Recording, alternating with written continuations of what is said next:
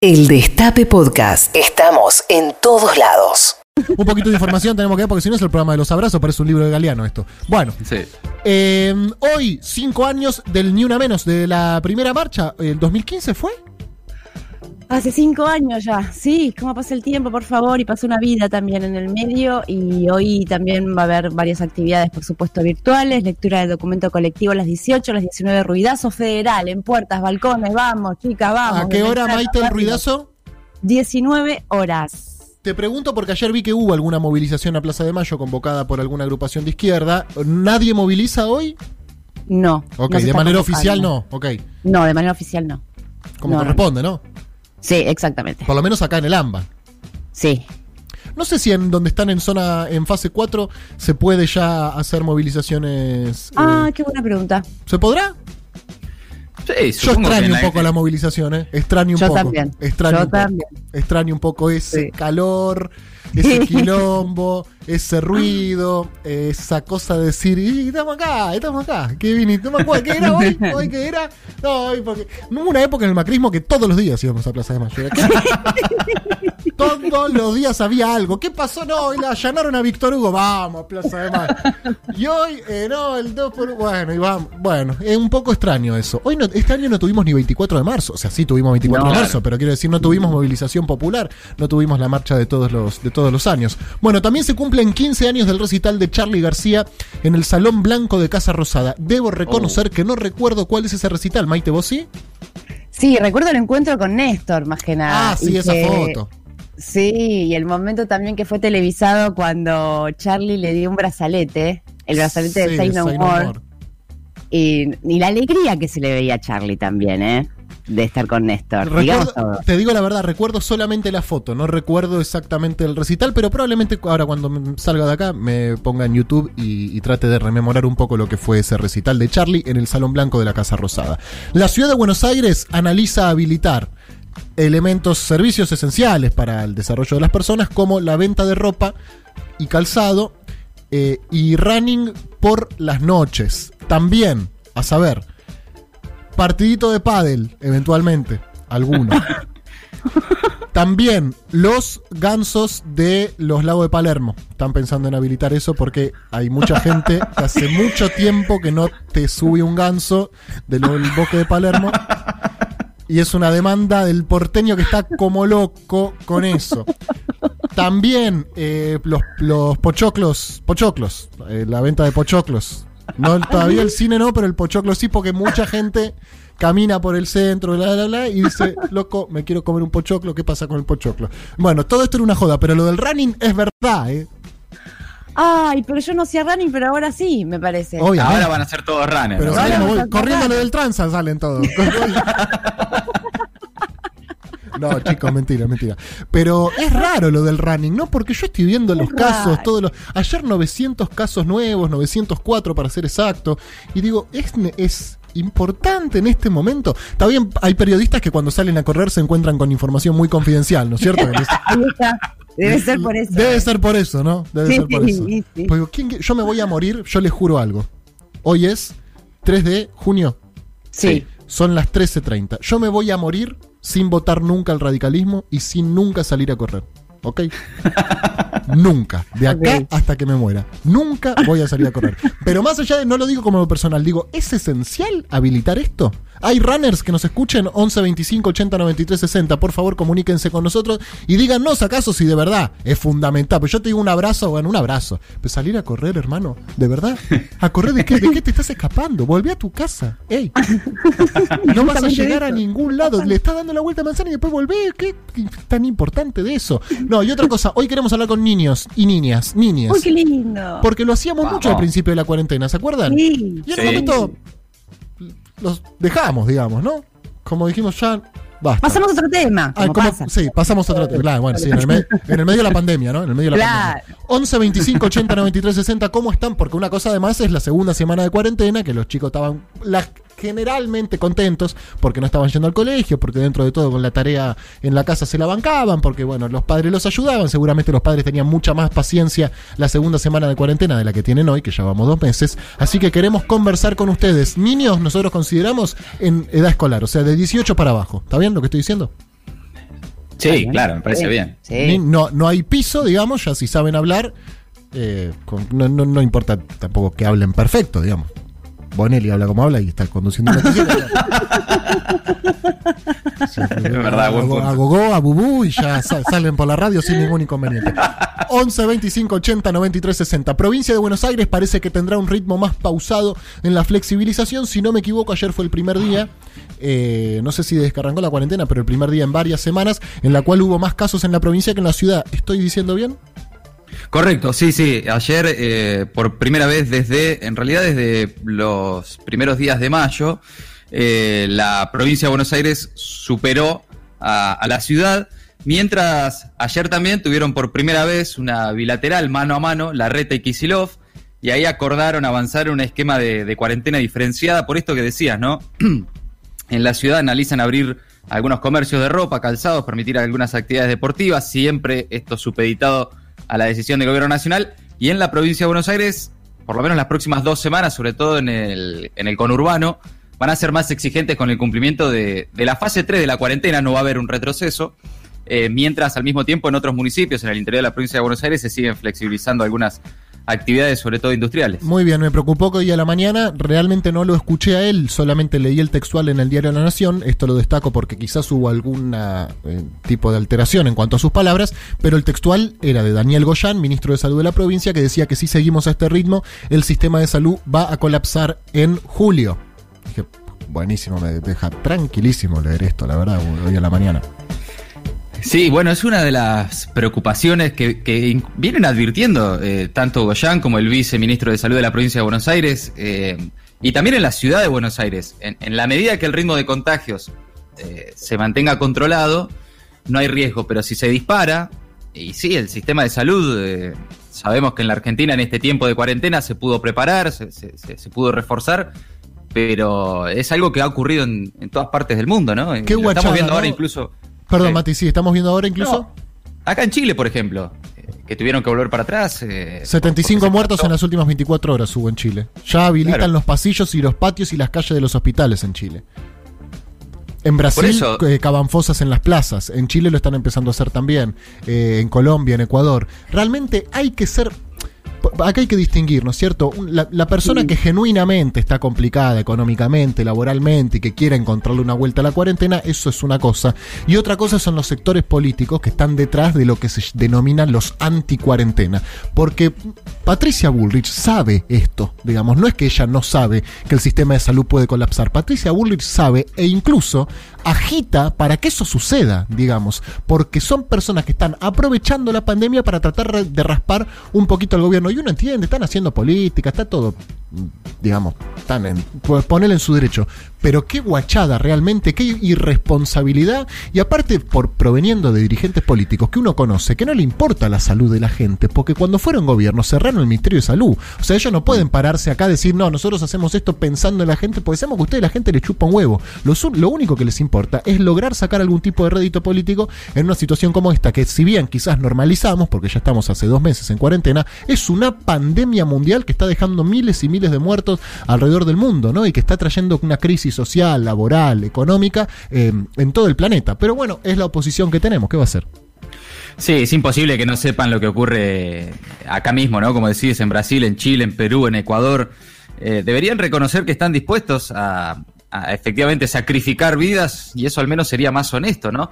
Eh, al mismo tiempo también, y lo dijo ayer Alberto Fernández, eh, comprende y atiende el reclamo de los que necesitan salir para laburar o de los que están realmente complicados. Por Esa es otra supuesto, historia por supuesto. Y, y es lo que hay que atender, sí. Pero por eso te digo, porque no, no, no, no todos son eh, el nuevo orden mundial, ¿no? Y George No, Soros, claro, digamos. No claro. todos son los dementes que. Dementes lo digo cariñosamente, ¿no es cierto? No sé si está bien. Pero bueno, no importa. Los desquiciados, los idiotas, ¿cómo se dice? No, mentira, es un chiste. No, pero la gente, bueno, que, es, que tiene un discurso eh, más conspiranoico, ¿no? Que la cuarentena atenta contra nuestra libertad porque es el nuevo orden mundial que quiere instaurar una. Bah, en fin, todo eso es una cosa. Después está el que dice: Mira, negro, tengo un comercio, no me, no, no me salió la ATP, no me salió eh, la IFE, hace dos meses que no vendo nada, estoy con la soga al cuello. Bueno, meter a todos en la misma bolsa eh, es un error. Ahora también hay que adjudicarle responsabilidad a la dirigencia política, que aunque no tenga tenga responsabilidad institucional, porque Patricia Bullrich no, no gobierna nada, afortunadamente, eh, tienen responsabilidades, ¿no es cierto? Pues son la oposición. Patricia Bullrich es la presidenta del PRO. Mm, Claro. Bueno, en fin, as- eh, así estamos. Eh, Alberto repudió la represión en Chaco, dijo que son inaceptables esos eh, actos de violencia institucional. Entiendo que se apartó a los, a los oficiales, ¿no? Sí, correcto. Y bueno, es una seguidilla, no solo de lo de Chaco, ¿no? De, de casos de brutalidad policial, como hablábamos ayer, Sí. en San Luis, en Tucumán. Eh, generó la reacción del gobierno, un pronunciamiento del presidente que dijo que la violencia institucional es inaceptable y además remarcó que debemos trabajar más profundamente en una problemática que es una deuda de la democracia, del 83 a esta parte. Hoy también salió la ministra de Seguridad, Sabina Frederick, a decir que la violencia institucional es una práctica ilegal y que durante toda su gestión, lo que lleva de gestión, cada vez que las fuerzas federales cometieron un delito, apartaron a los responsables e iniciaron las investigaciones correspondientes. Y vos hablabas recién de cinismo, de Patricia Bullrich. Bueno, el PRO, el partido que preside Patricia Bullrich, emitió hoy un comunicado para condenar la violencia institucional en nuestro país. No, eso eh, es un chiste. ¿O no, No, es un es, chiste? real. Eh, Yo pensé que era joda. Yo también Fui a buscar Sí. a, a la página oficial del, del PRO y efectivamente sí, es un comunicado del... Sí, recordemos, por ahí no, hace Sí, mucho sí, tiempo. sí, pero sí. Patricia Bullrich fue la ministra de Seguridad de Macri, hoy es la presidenta del PRO, eh, condenando la violencia institucional en nuestro país. Si queremos hacer un listado, vamos a estar un rato largo de la cantidad de casos de, de violencia institucional avalados políticamente desde la mismísima Casa Rosada que hubo durante el macrismo, ¿no? Eh, no voy a tirar un gendarme por la ventana, ¿no? Es la frase de Patricia Bullrich. Atención Sí, con esto. le- Sí. No, perdón, perdón, digo, le estaban recordando mucho también el caso de Chocobar, etcétera. ¿no? No, claro, el, el policía preferido del macrismo. Claro. Alberto Rodríguez A. Contra los porteños. Esto Uh, lo arrancaste boludo. vos con los Mati, ¿eh? O, Ah, bueno. O, o Mitre, o Mitre, no me acuerdo. Salvo talleres clandestinos, fábricas no tienen, dijo eh, Alberto Rodríguez A. desde el Cinturón Industrial de Berlín, lo dijo, ¿no es cierto? Y agregó, el gobernador de La Pampa dijo que sobran porteños para trabajar. Fue un giro literario hermoso. Lo que quiso decir, y lo comparto, es que el interior del país somos los que construimos la riqueza. Eh, Se, se pica, ¿eh? Se- esto se va, esto Sí, se pica. sí, sí, sí, sí. Mira, realmente, la verdad, eh, yo no quiero hacer un portenismo demasiado explícito porque me terminan puteando en colores la gente de todos lados que nos escuchan a lo largo y a lo ancho de todo el país. Pero cuando nos tiran, me ofendo, ¿no es cierto? Maitean un poco. lógico, lógico. Digo, nos tiran mucho. Salvo talleres clandestinos, fábricas no tienen. Bueno, pará, pará. ¿Qué eso? ¿De dónde me, de dónde me hablas? ¿Qué eso? Denver, Houston. fábricas no tienen. Bueno, no, está bien, pero ¿quién compra las cositas que se hacen en todos lados? ¿Quién consume? ¿Eh? ¿Quién come las vaquitas? Bueno, listo. Vicente López, una familia esperó al delivery disfrazada de los Simpsons. Ya, aburridísimo. Ya. Ah, De ahí- Aburridísimo. Sí, aburridísimo, ya no sabe qué hacer. Y ni siquiera se divirtieron, dice el título. ¡No! Y ni siquiera así lograron tolerarse. Estaba internado por coronavirus y se escapó del hospital saltando de un octavo piso. Guau. Sí, hay un enfermo menos de coronavirus, digamos. Pero, ¿ella- ¿está bien? No, mentira, saltó del primer piso nada más. Ajá. No saben si ¿Está es un chiste, ¿no? No. No, no está bien, tiene coronavirus, Maite. No, pero bueno, no se sobrevivió, qué sé yo. Un adolescente de 15 años se tiró de un primer piso en Berizo y tras ser detenido se ordenó el aislamiento de los policías que participaron del operativo, puesto que podrían haber quedado expuestos al virus. Bueno, chicos, les queremos pedir encarecidamente, por favor, que se laven las manos, ¿está bien? Que estornuden en el pliegue del codo y que si tienen coronavirus, no salten por la ventana. Muchas gracias, ¿eh? Muchas gracias, la verdad que sí. Tengo un problema con la máscara, che, que es que se me choca con el micrófono. Igual no sé si la gente logra escuchar el ruidito. Sí, igual ahora estoy yo, pero vas a estar solo en el estudio, Pedro. Me ¿no la tienes? puedo sacar. Sí, claro. Sí, ya sé. Eh, Pasa estoy extremadamente precavido, porque al ver los números, cómo asciende la curva y todas esas cosas, viste, uno toma sus... a mí también me agarró un poquito. Bueno, a mí siempre me agarra. Eh, esa Vos sos el más precavido del, del grupo. Sí, eh, es aleatorio igual, eh, como todos, como todos. Pero tengo un montón de cosas Por para eso me alegra decirte. mucho, Gerardo. Pepis. Eh, primero un dato. Decime. Encontraron 500 plantines de marihuana en la casa del hijo del secretario de Luz y Fuerza de la Patagonia. Mirá, no sabía. No, bueno, fue recién. Consumo personal para la cuarentena. Sí. Sí, sí, pues fuma más que yo, igual, ¿eh? bueno, está 500. eh, Bien. bien, bien, bien. Una pena me da igual Sí. cuando veo esas imágenes que Igual se llevan. viste cómo son esos allanamientos. Después de dos días queda una tuca. Sí, sí, sí. No sí. era tanto al final. Tres plantines eran. Sí, tres. Sí, sí, qué, qué pena que me da igual. El hijo del secretario general del sindicato de Luz y Fuerza. De Patagonia. Bueno, ya es hiper específico. Bueno, por eso. No pasa nada. Duda tengo, Pedro. Sí. Eh, para Tenenbaum, ¿quién es el más débil? ¿Él o Patricia Bullrich? Él, Él. él. Perfecto. Lo escuché el recorte. Sí. Bien, me gustó. Sí, ¿Me gustó? ¿Qué voy a decir? bueno. Igual como medio eso de, de enojarse Y también. bueno, está bien. Eh, Está bien.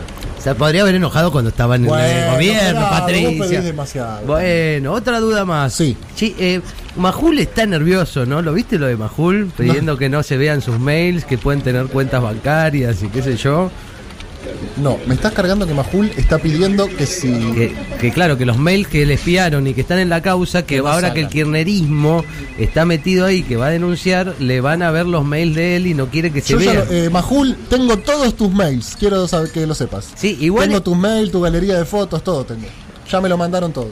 Qué lindo. No lo voy a publicar porque no soy vigilante y buchón como vos, pero lo tengo. Pero qué gana de ver lo que te dan cuando dicen, no, no puede mostrar mis mails, no puede. Estuvo media hora diciendo que no puede mostrarlo. de- Lo, la verdad que me hace acordar un poco al jefe Gorgor y viste cuando lo encuentra a, a Rafa revolviendo el armario y dice, no sé qué obsesión tenés con el armario prohibido de los misterios. Como que nos dan más ganas de verlo, Majul, si te pones así. Bueno, por ahí si me copo en un ratito te muestro algo. La nota que no leímos en La Nación de hoy, Pedro, vos por ahí sí la leíste porque lo vi en tu Instagram. No, no, no, no, solo vi el título, no lo abrí. El título es El primer café, George Floyd según Facundo de Fraya, el argentino que vende empanadas a 10 cuadras de donde murió. Es fantástico y absurdo por donde se lo mire. Sí. O sea, es la visión de un argentino, Sí. por el simple hecho de ser Encontraron un argentino. Bueno, punto a argentino. Que vende empanadas, un dato que no importa. Sí. A 10 cuadras de donde sucedió. Sí. O sea, ¿qué importa realmente? Realmente eh, no importa nada, es demencial. El título lo voy a repetir porque no me canso de leerlo. El primer café, dos puntos. George Floyd según Facundo de Fraya, el argentino que vende empanadas a 10 cuadras de donde murió. Qué lindo Ay, que son. Dios. Hay otra nota muy linda que no leímos en La Nación del día de hoy, la firma Jaime Rosenberg y se titula Alberto Fernández se muestra con Kisilov por sexta vez en 10 días. Bueno, está bien. Me parece bien. Si se junta una más, será la séptima. Sí, digamos. eh, no, lo están Les contando. llama la atención, ¿no es cierto? Sí, Es como. mucho, mucho, mucho. Bueno. Sí, como que están contando no sé qué. Eh, con la reta, ¿cuántas se mostró? Sí. Observación culinaria. eh, para la polenta como para las papas fritas, la sal nunca es suficiente. Sí, ¿te parece? Yo la, la, la polenta sola la comes vos o con, un tuco. Con un Porque lo que tuco. se sala ahí es el tuco, me parece. Igual es cierto, ¿eh? La polenta tiene su... Sí, por eso lleva mucho queso también la polenta. el queso No he rallado. comido polenta todavía este invierno. Que no Ah, arrancó. Técnicamente no, arranca yo- en junio. Yo comí, na- apenas arrancó la cuarentena y se polenta con albóndigas, así que... El 18 de junio. El 18 días falta para que arranque el invierno, formalmente. Acá en el hemisferio sur. Pensamientos que no conducen a ningún lado, Pedro. Eh, Juan Manuel de Rosas Sí. no podía decir mojar como eufemismo para tener sexo. Porque no se puede mojar con alguien que escurra. ¿Vieron qué complejo y qué estúpido es a la vez? Pero me eh? gustó porque no sabía para dónde ibas a ir y me terminaste sorprendiendo. ¿Viste? ¿Viste que se incendió, perdón, una perfumería ayer, no? Que explotó. Sí, que no, no, explotó. te cuento como por agregarte un dato. Sí, eh, la verdad que y estaba nada y estaba creciente ahí todo un, un desastre Sí. lo que pasó. Y han fallecido incluso eh, dos bomberos, si no Sí, me equivoco, dos bomberos sí. voluntarios, ayer que fue el día del bombero. Sí, sí, no, que- no creo que no eran voluntarios, sino que eran de la policía, pero no importa. Ah, ok, perdón, entonces mala mía.